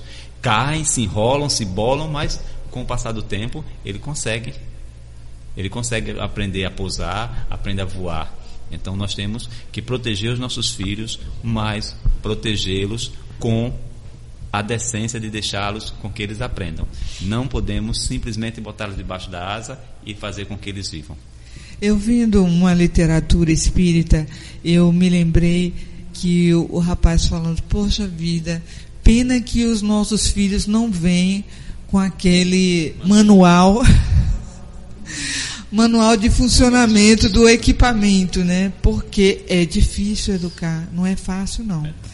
Nós vemos aí veicular na mídia tudo que não é importante para o aprendizado do espírito. Então, é, quando a gente fala de exemplo, a gente também tem que ver o que, que nós estamos estimulando o nosso filho a assistir, a gostar. Né? Que tipo de música? Que tipo de programa? Eu, por exemplo, eu não assisto Big Brother, nada, não quero aqui jogar pedras em nenhum programa. Mas é um programa que estimula o que? A sensualidade, a discórdia. Para mim, é muito, é muito ruim aquele programa em termos morais, em termos de, de não traz nada de positivo. Então eu não assisto, os meus filhos automaticamente não assistem. Não assistem, não querem assistir. Eles procuram qualquer coisa para fazer, menos assistir aquilo. Eu tinha televisão no quarto, eu tirei a televisão do meu quarto, praticamente hoje eu não assisto televisão, a não ser um jornal ou outro. Então, é, é, é complicado esse costume, não é fácil. Nós estamos habituados a essa rotina e é difícil a gente se libertar dela e termina impregnando os nossos filhos desses aprendizados que dificultam o acesso das informações positivas, das informações construtivas. Nós temos a impressão, quando a gente assiste o noticiário, que o mundo está péssimo, que o mundo está deteriorado, que as pessoas estão é, se nivelando da pior maneira possível, destrutivamente. E eu discordo disso particularmente. Eu acho que o mundo antes era muito pior. Antigamente era comum você ver as pessoas sendo crucificadas, passava pela rua, os urubus estavam lá comendo. Era comum você ter escravos, era comum você ter os inimigos e, e, eles terem que lutar como gladiadores, até esfaquear, esquartejar, e era, as pessoas se divertiam com isso. Hoje não é mais assim, gente. Então, para mim, o mundo está evoluindo, inclusive moralmente, certo? E essa seleção natural daqueles que não quiserem se adequar com a transformação natural do planeta, ela vai haver a segregação, vai a separação do joio e do trigo. Aquele que for renitente nas coisas que não são construtivas vão migrar para outros planetas para ajudar na evolução de outros irmãos que estão no mundo mais primitivo. Mas com relação a esse processo educacional, não é fácil, eu concordo. Mas a gente tem que tentar. E quando a gente implementa um lar tranquilo, sadio, sereno, respeitoso, a começar do compartilhamento entre os casais, né? relação de respeito, relação de, de afetividade, é, sempre aumentando a centelha do amor, da paciência, da tolerância entre os casais, com certeza vai irradiando tudo isso. E fundamentalmente, gente, eu sou eu sou como é, adepta é, rigorosa do programa é, do Evangelho no Lar. Eu acho que nós temos que instituir o Evangelho no Lar. Nós temos que apresentar Jesus para nossas crianças e nossa família. Nós não podemos negligenciar este papel de forma alguma. E aí nós estaremos construindo uma estrutura sólida, uma estrutura real para o espírito que nós estamos colocando no mundo, aquele que está sob nossa responsabilidade. É nesse sentido que eu acho que a gente não pode é, deixar de orar, deixar de, de, estimular a leitura edificante entre os nossos filhos, de fiz, fazer as programações familiares, conforme o Cícero falou, ir para a praia, não é? E visitar os amigos doentes, cuidar do vovô, da vovó, estimular ações edificantes ao espírito. Como eu vejo vários amigos trazendo seus filhos para o lar espírita, para a evangelização, criando um ambiente de amizade dentro de um ambiente saudável. Então nós precisamos fazer e trazer os filhos dele para nós. Tragam todos os seus filhos, os amigos dos filhos, para seu lar. Eu trago todos. Então, não tem problema se eu tenho que lavar louça, se eu tenho que fazer lanche, se eu tenho que fazer um monte de coisa. Não tem problema. Mas eu trago todos eles a fim de que eu esteja vendo o que eles estão fazendo e possa me tornar amiga deles. É assim que eu consegui construir um lar, graças a Deus, razoavelmente equilibrado, com Jesus na minha casa, na minha vida, em todos os momentos. E com isso eu me despeço de vocês entregando a direção para o Márcio e Divanildo Pedro. E muito obrigada a todos.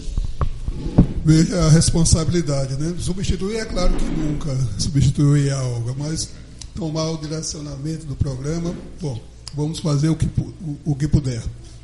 Um abraço, Olga, e boa atividade que você vai ter. É, é, eu vou dar um exemplo aqui também de um caso, isso num filme que eu assisti, sobre a vida de Rei Charles. Acredito que você tenha visto, não sei, mas grande número de pessoas viram esse filme sobre Rei Charles, a vida fatos reais. É, esse exemplo que eu vou dar agora sobre a vida de Rei Charles, né, baseado em fatos reais, ilustra bastante esse tema, né, que nós, esse assunto que nós vamos colocar agora. O Charles, nós sabemos que ele ficou cego com cerca de 10 anos de idade, né, perdeu a visão. Mas ele, aí a partir daí, a mãe dele desenvolveu um afeto assim, o que foi falado pelo Cícero, o chamado pseudo-amor. É quando a gente protege demais, a gente faz do filho do, ou, ou da pessoa que está, entre aspas, vítima daquele momento, a gente coloca tudo e até anula a, a, as atividades daquela criatura. Então não foi diferente com a mãe de Rei Charles. Ela, a todo momento, é, ficava suprindo as necessidades dele sem deixá-lo se desenvolver. E em um momento o Rei Charles cai e fica ali no chão, né, esperando que a mãe venha levantá-lo. Ele já estava acostumado àquilo, toda hora que ele aconteceu alguma coisa, a mãe chegava rapidamente para supri-lo. Mas nesse momento, a mãe de Rei Charles tomou uma atitude totalmente diferente. Ela vendo o filho ali no chão e ele chamando por ela, né, para ajudá-lo ajudá-lo a levantar-se, ela para, né, para e começa a chorar pela vontade que ela estava de ir ao encontro dele. Mas ao mesmo tempo ela tomou essa atitude, deixou que ele se levantasse por ele mesmo. Então ele chamou umas três vezes, quando ele viu que ela não vinha ao seu socorro, ele se levantou. E a partir daí ela fez esse encaminhamento, deixava que ele tomasse as decisões, as atitudes, entendeu? Sem a interferência dela. E foi isso que fez com que ele, ao, ao adolescer, ele saísse até de casa. Sem a visão, viajou o mundo inteiro e foi ser o grande artista que ele foi, apesar dos envolvimentos que teve na vida, mas em todo momento ele tomava a resolução.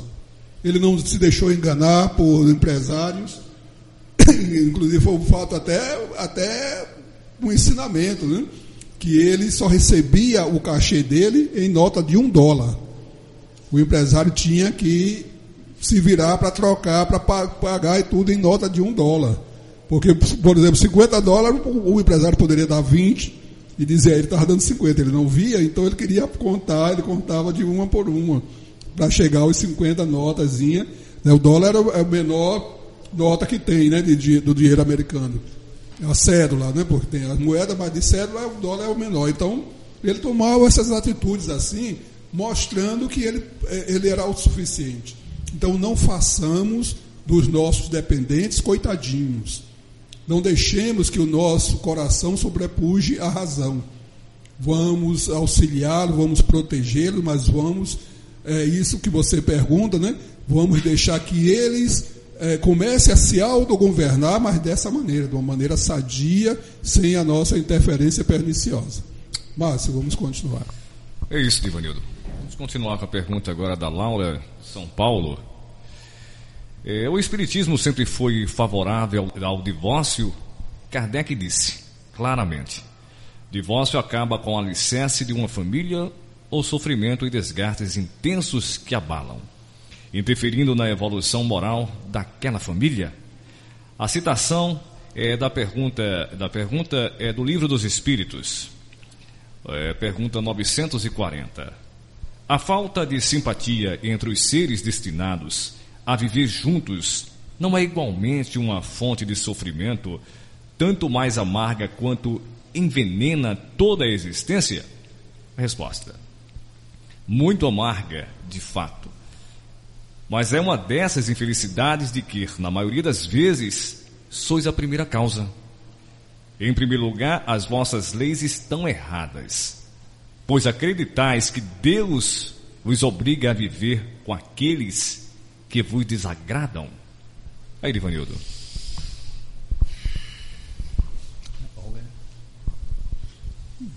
É, Laura, né, de São Paulo. Boa tarde mais uma vez a São Paulo. Boa tarde, Laura. Laura, é, é, o Espiritismo ele não é assim favorável ao divórcio como hoje nós estamos vendo a sociedade reagir. Por qualquer me dá cá essa palha, como se dizia antigamente, né? o, o, o Espiritismo aconselhe a que haja o divórcio. Como nós falamos anteriormente, como foi falado aqui, nós temos esse laço de simpatias e de antipatias de vidas passadas. Nós voltamos para resgatar esses momentos dolorosos né, do nosso passado, em que nos comprometemos e fizemos daquele nosso irmão um, um ser antagônico.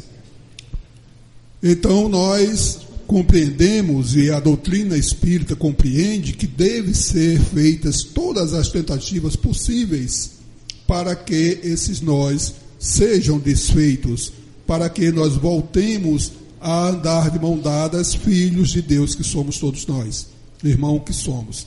Então, é, quando é uma causa muito grande que eu acho da discórdia entre as pessoas é o não falar é o engolir, como se diz. Eu recebo uma ofensa ou uma pseudo-ofensa que às vezes é até algo que a gente interpreta errado. E a gente não tem essa, essa reação de perguntar ao outro o porquê daquilo. Por que você está falando assim comigo? O que isso quer dizer? Conversa. Aí nós vamos engolindo. É uma frase aqui, é um ato ali, é o qual de repente explode aquilo ali. Aí nós já não temos mais a menor simpatia, a menor consideração, o menor respeito pelo outro, porque achamos que estamos sendo agredidos a todo momento. E não reagimos, não conversamos, principalmente o diálogo. É essa fonte maravilhosa que nós temos para nos entendermos. Para isso nós fomos dotados de razão. Então precisamos conversar. Agora, se é um, um relacionamento em que não existe o menor respeito, em que não existe a menor simpatia, a menor consideração, é, as pessoas não se, não se aguentam mais um ao lado do outro. Quem, de sã consciência, aconselharia esses dois personagens a continuarem juntos? O que é que acontece normalmente quando uma relação dessa é levada adiante? Em nome dessa falsa moral, que é uma falsa moral. Eu não posso ser divorciado, eu não posso ser separado, o que é que vão dizer de mim? Isso já passou. A época de se pensar assim já passou há muito tempo. Hoje em dia há uma dependência muito maior, principalmente em relação à mulher.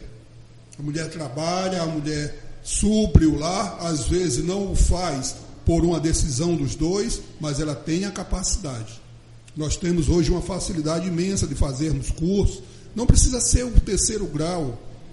Né? Hoje nós estamos cercados de lugares que nos oferecem essas vagas de fazer cursos técnicos. E nós podemos nos suprir é, suprir a nossa vida familiar com esse, com esse mecanismo. Né? Nós temos essa lei que o pai também paga o salário família, então não, não precisamos estar juntos. Há também um componente muito interessante em que a nossa relação com o outro, né, de, entre espíritos, ela é uma relação de aprendizado. Nós, não, como foi dito aqui, não é nada por acaso, mas nós vamos conviver com o outro ser em um momento de aprendizado, até aprendermos a lição. Ao terminarmos de aprender essa lição, não precisamos continuar juntos. Então, esse momento do, da separação, esse momento do divórcio, esse é o momento da volta do espírito à casa do pai. É esse momento em que nos separamos de uma maneira ou de outra. Isso não precisa ser uma tragédia na vida de ninguém. E isso precisa ser tratado com naturalidade. E outra coisa, podemos nos separar e continuar sendo amigos.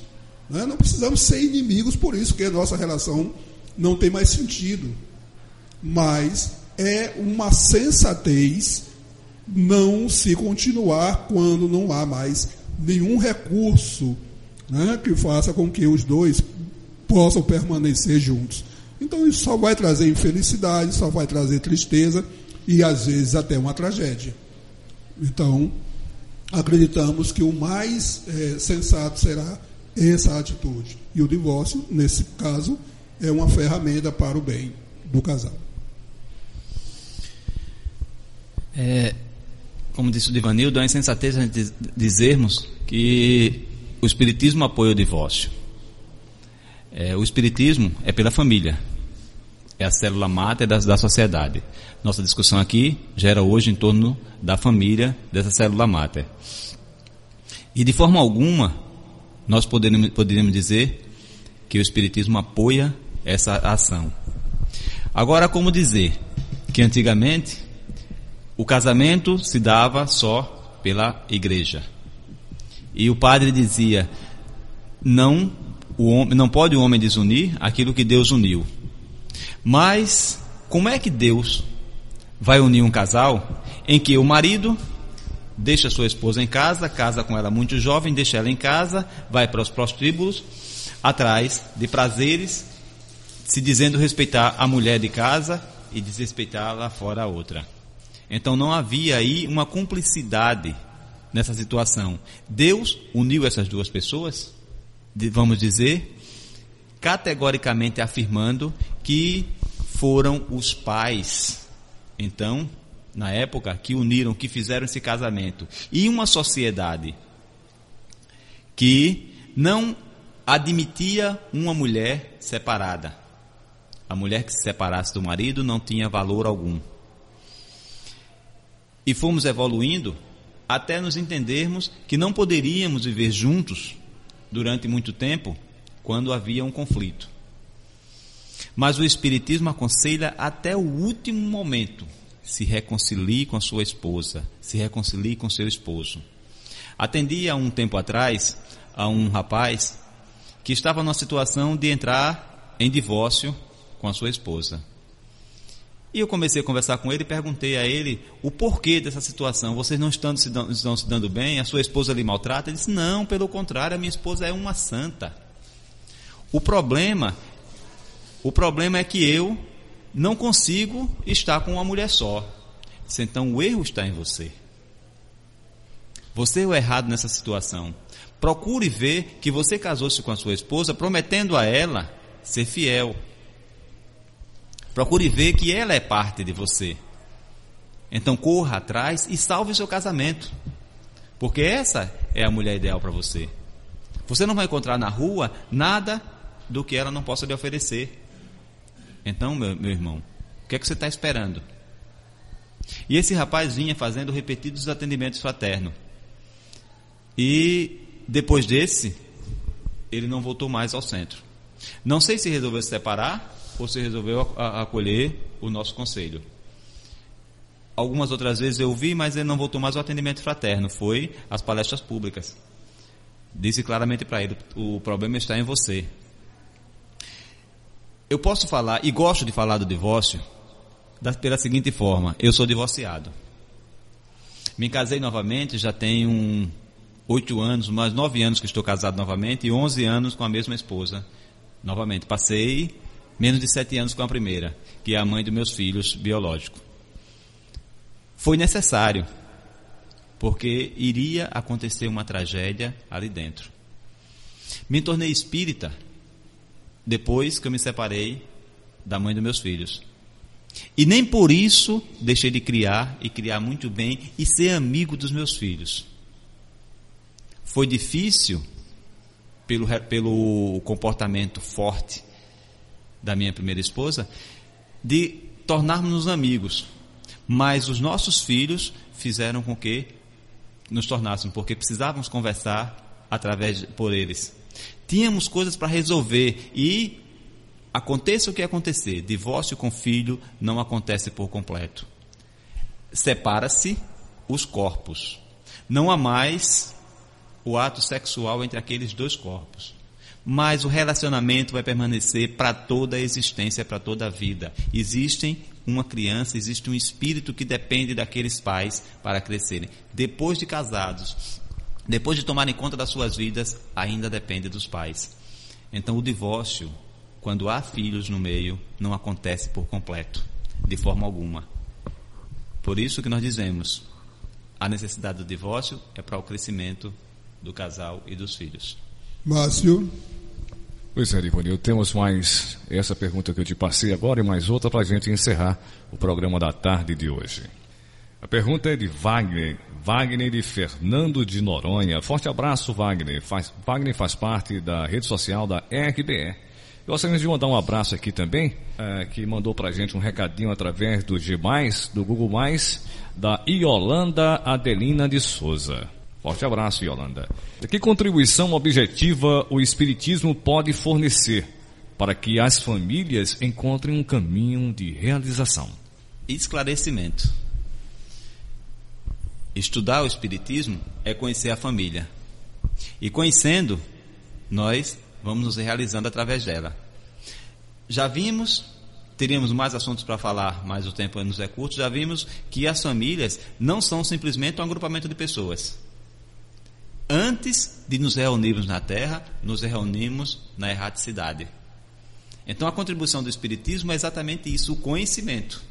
Eu sei que eu já estive com meus filhos, que eu planejei toda essa situação, que hoje estou aqui, eles como, como filhos e eu como pai.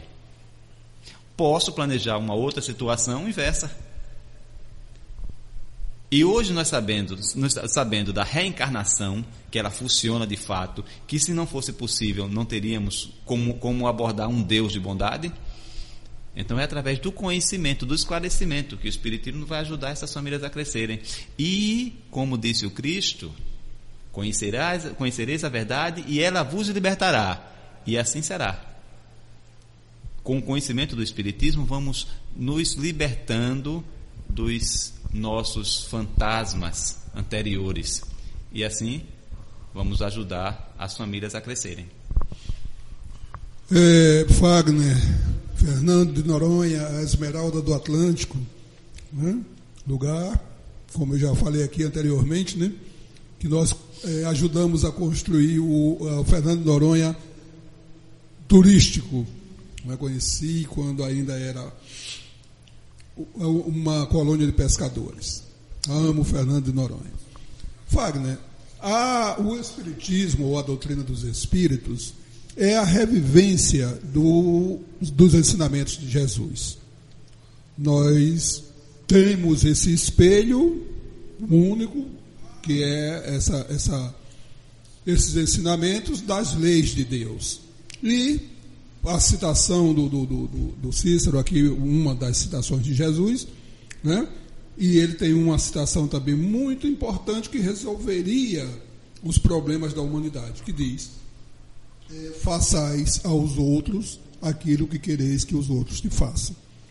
Espelhado nesse no amai-vos uns aos outros, o Espiritismo não tem só uma contribuição, mas ele abre esse leque de possibilidades né, para que a família encontre um caminho de realizações. Então, se nós, quando, quando começamos a conhecer a doutrina dos Espíritos, mudamos os nossos parâmetros, mudamos esses pensamentos radicais, é, procuramos é, pensar com mais profundidade no que realmente Jesus falou ou quer para nós, sem imposição, que ele nos ensina pelo amor. Então, se é um casal, uma família baseada no amor, essa família vai naturalmente encontrar esse caminho da realização. Então, os exemplos amorosos, os momentos felizes juntos, né? os ensinamentos passados de um para o outro. Tem outro casozinho rapidinho que eu vou contar também, do garoto que o pai era, era, era viciado em drogas e o filho não aceitava aquela, aquela questão de jeito nenhum. E o pai até que amava o filho, mas ele estava envolvido com essa situação. E um dia o pai chegou em casa e mesmo na situação, né, nessa situação de estar drogado, de não estar raciocinando direito, o filho, ele foi abraçar e beijar o filho, o filho se recusou de ser abraçado e beijado por ele. E quando ele viu aquilo e perguntou por quê, ele disse, porque você não gosta mais da gente. Você quer nos deixar. E como você tá, quer dizer que eu quero deixar vocês e não gosto de vocês? Porque você está se suicidando. Então esse seu suicídio é porque você não gosta mais da gente, você não ama a gente. E você quer ir embora, você não quer me ver crescer. Aí colocou aquelas questões né, amorosas ao pai. E conta-se que esse pai, mesmo na situação que estava, sentou, chorou amargamente e foi dormir. No outro dia ele estava curado. Não procurou mais as drogas, não foi preciso nem tratamento. Só com esse exemplo, com esse ensinamento do filho para ele. Então a família precisa se ensinar. A gente parar para ouvir o que é que realmente o nosso filho está dizendo. Parar para ouvir o ensinamento que está sendo passado. Então, meu querido Fagner, é o Evangelho de Jesus. São os ensinamentos dele que vão fazer que nós encontremos facilmente esse caminho. Márcio. Última pergunta de Ivanildo da tarde de hoje é de Helena de Santos. A família é o alicerce da evolução moral, mesmo com ambientes de cotidianos, com drogas, prostituições e roubos. Como um ser evolui moralmente? Se o normal são os filhos se espelharem em seus pais. Muito boa tarde, Helena. A família é sim o alicerce da evolução moral. Porque se ela é evoluída moralmente, ela eleva o filho moralmente. Se ela não for evoluída, ela vai levar aquele filho para onde ele, para onde ela, ela vai também. Se a família é dessa forma, de, de irmãos que são fora, vamos, vamos dizer assim, generalizando, fora da lei, que nós conhecemos como lei, a lei de Cristo, a lei do amor, né? Aqueles filhos vão acompanhar, mas nem todos poderão seguir aquela, aquela família daquela forma. Alguns, ou um ou outro, pode sim tomar outra, outra posição, mas é o que ele aprende. A família, sem sombra de dúvida, é a célula máter da sociedade. É o primeiro contato do espírito com o mundo encarnado. E é a partir da família que se educa.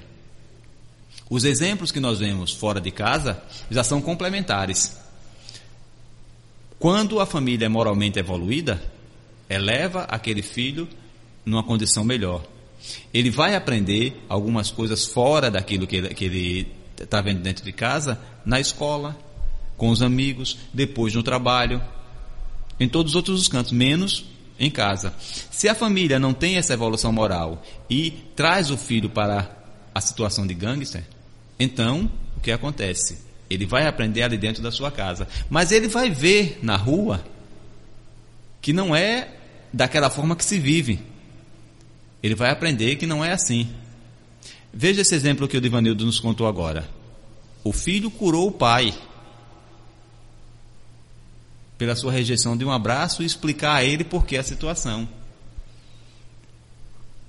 Aquele pai estava fora do, do, do, da conjuntura que era a família. O filho, sim, o trouxe para dentro. Então, nós somos espíritos imortais e eternos. Já temos milhares de encarnações. 5 milhões de anos por aí, né? Mais ou menos que nós temos. Nós temos como espíritos já em torno de 5 milhões de anos. Então não estamos aqui a primeira vez. E quando nos reagrupamos, é para progredir. E geralmente dentro de cada família, seja qual for, existe uma ovelha negra.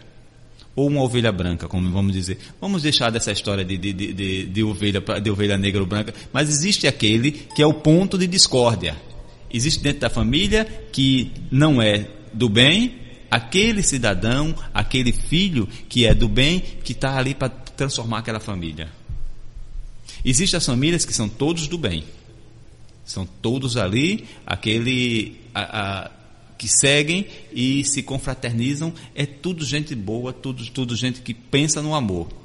Mas existe no meio da família também um daqueles que veio, que é o ponto de discórdia. A família é do bem, mas tem um que é ponto de discórdia. Aquele veio para ser educado. Aquele foi tirado da família do mal para vir para uma família do bem para ser educado. Então a família, de qualquer forma, ela é sim.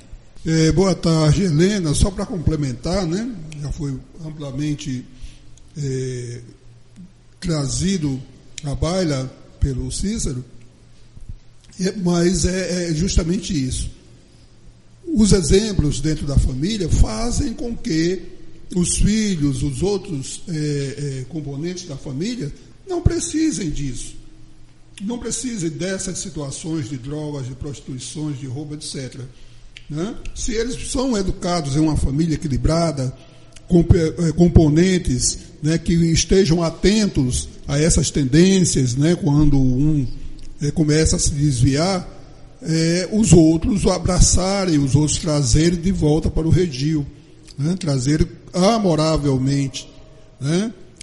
Nós devemos ver que cada é, espírito desse que toma essa, essas deliberações, ele está enfermo.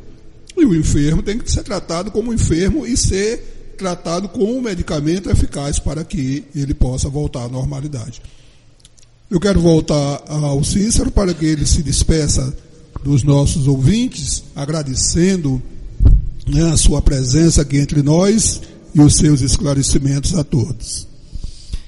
Quero agradecer mais uma vez esse convite da Rádio Brasil Espírita.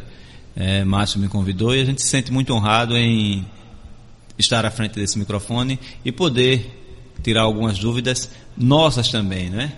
Porque muitas vezes nós somos obrigados a estudar, a pesquisar sobre o assunto e aí nos deparamos com soluções que às vezes nos vêm à frente. Quero agradecer a Márcio, a Divanildo, a Olga que já nos deixou a, a, aqui e estamos prontos, de acordo para arrumar o nosso tempo, né, que não fica muito fácil de, de, de estarmos aqui, mas com certeza iremos voltar em outras ocasiões para que possamos novamente conversar. É uma tarde tão agradável, tão boa, que só faz nos encher de glória, de, de, de amor e fazer com que estejamos mais livres e mais soltos para passear por aí. Ok, Cícero, então nosso agradecimento mais uma vez, né? Foi muito bom estar com você. É, e a todos vocês que estão conosco, estão antenados com a Rádio Brasil Espírita, nosso agradecimento sincero e a nossa alegria né, de, de vocês poderem nos proporcionar mais esse momento. É, vocês são a vida do programa, é evidente. Sem vocês, nós não, não teríamos sentido de realizá-lo.